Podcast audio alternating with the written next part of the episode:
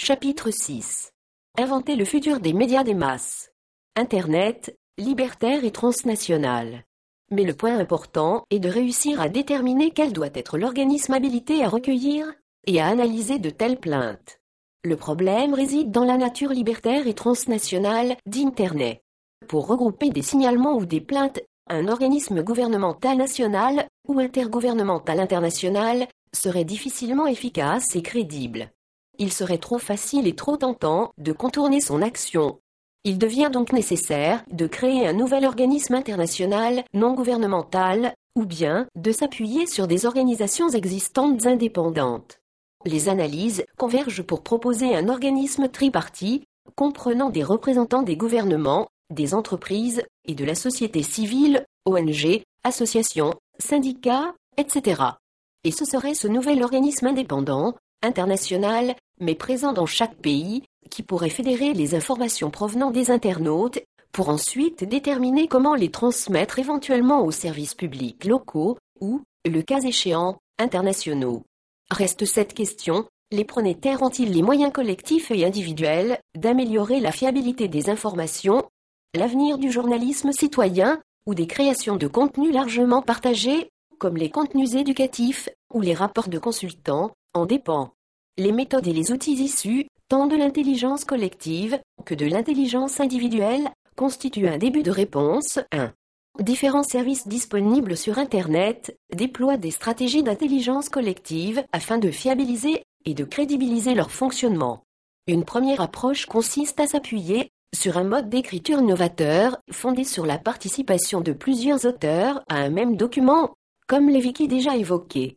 Mais cette solution se heurte à de limites majeures. Premièrement, il est indispensable d'atteindre une masse critique conséquente d'utilisateurs afin que les processus de vérification collective se mettent en place avec succès et que les tentatives de manipulation ou de désinformation soient réduites au maximum. La deuxième limite est liée à la nature même de l'information que l'on souhaite fiabiliser. Plus cette information est stratégique, plus les tentatives de manipulation sont importantes et difficiles à démasquer. Une telle approche s'applique parfaitement aux articles d'une encyclopédie comme Wikipédia. Un succès semblable pourra-t-il être atteint avec Wikinev 2, qui utilise exactement le même procédé pour élaborer des actualités de manière collaborative? Difficile de répondre de manière nette à ce stade. Mais il est sûr que, à ce jour, Wikinev n'a pas encore atteint la masse critique d'utilisateurs de Wikipédia. De plus, les enjeux des informations traitées sont nettement plus stratégiques, car ils touchent à tous les domaines sensibles de notre quotidien, politique, économique, société, santé. Quoi qu'il en soit, même si l'expérience est originale et mérite d'être tentée, il sera nécessaire d'ajouter des garde-fous supplémentaires pour la validation finale de l'information ainsi publiée. 1. Intelligence collective et intelligence individuelle sont naturellement intimement liées entre elles et s'enrichissent mutuellement de manière vertueuse et itérative. En effet, l'enrichissement progressif des outils et des méthodes d'intelligence individuelle contribue à renforcer les potentialités des processus d'intelligence collective et vice-versa.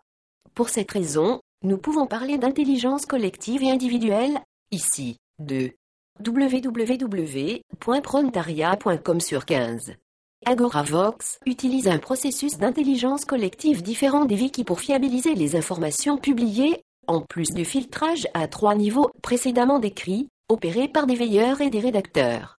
Ce processus se fonde sur les contributions des lecteurs, commentaires. Dès qu'un article est publié, tout lecteur peut intervenir librement pour le commenter, le critiquer, le compléter, l'enrichir ou le dénoncer.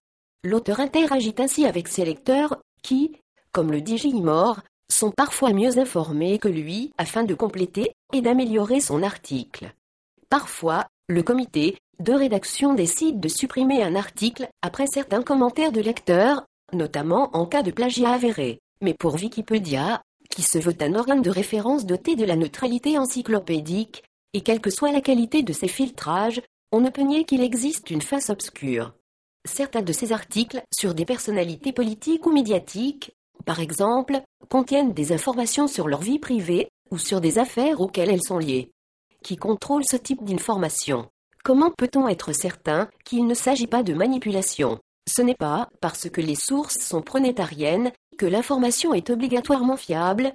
Il paraît salutaire, à ce sujet, de réfléchir à la portée du commentaire lucide d'un grand journaliste, observateur de l'éthique des médias, Daniel Schneiderman, la dépossession progressive des médias traditionnels de leur rôle de source exclusive d'information, au bénéfice des francs-tireurs de la toile, est entamée depuis une bonne dizaine d'années.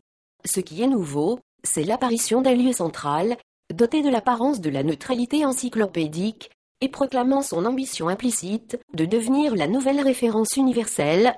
Mais cette séduction ne dissipe pas les inquiétudes que suscite l'émergence possible d'un nouvel organe de référence parfaitement anonyme, et donc vulnérable à toutes les manipulations. Qui aura le temps et l'énergie nécessaires pour actualiser, jour après jour, Wikipédia Qui donc travaille dans l'ombre à la rédaction des versions définitives Quelle autorité supérieure arbitrera? Mystère. Dans l'impossible rôle d'organe de référence, le successeur du monde s'appellera peut-être Wikipédia. Mais il n'est pas certain que la démocratie gagne au change 1. Un autre secteur, dans lequel il est très important de fiabiliser l'information, est celui des ventes et des enchères sur Internet. Ne serait-ce que pour éviter de faire face à des commerçants peu scrupuleux. Le processus choisi par eBay repose également sur l'exploitation d'un processus d'intelligence collective. En effet, la qualité et surtout la crédibilité d'un vendeur sont déterminées, non pas par l'entreprise eBay, mais par l'ensemble des clients de ce vendeur, grâce à un système de notation visible pour tous. Ainsi, avant d'effectuer un achat auprès d'un quelconque vendeur, chaque internaute dispose à son sujet de nombreux indicateurs, ancienneté, appréciation globale, principale critique, évaluation de son niveau de réactivité, qui vont lui permettre d'effectuer son achat en minimisant les risques de fraude. 1. Daniel Schneiderman, Wikipédia, ses espoirs, ses menaces, Libération, 14 octobre 2005. Malgré ces mesures de précaution, les dérives ou les manipulations ne sont pas exclues à 100%. Néanmoins, le système tend à s'autoréguler. Ce procédé fonctionne plutôt bien, puisqu'il a fait des émules dans d'autres domaines. Agoravox et Nefstrust, 1, par exemple, tentent d'utiliser ce même principe pour fiabiliser les actualités publiées sur Internet. À ce stade, il est encore trop tôt pour se prononcer sur son succès, mais les premiers essais sont encourageants. Au-delà de ces différents processus d'intelligence collective, les pronétaires disposent de plusieurs méthodes individuelles, faisant appel au bon sens, et souvent inspirées d'applications en entreprise ou liées à l'intelligence économique. Premier conseil aux utilisateurs d'Internet, toujours vérifier la source des informations recueillies. Une dépêche de l'AFP ne sera fiable à 100% que si elle est reproduite sur le site de l'AFP. Même les médias clients de l'AFP peuvent, volontairement ou pas, introduire des modifications, sans parler des particuliers qui décident de reprendre ces dépêches sur leur site personnel. 1. www.prontaria.com sur 16. Vérifier une source peut aussi signifier contacter l'auteur, ou les éventuels experts mentionnés, afin d'obtenir confirmation des informations. Malheureusement, ce retour aux sources n'est pas toujours possible. Même au sein des sites officiels, des informations non fiables existent. Il s'agit là d'un problème profond lié au mode même de fonctionnement de notre société plutôt qu'à Internet. S'il est impossible de remonter à la source ou de contacter l'auteur, une recherche s'impose sur la personne ou l'éditeur du document pour vérifier sa fiabilité. Attention aux sources individuelles difficilement identifiables.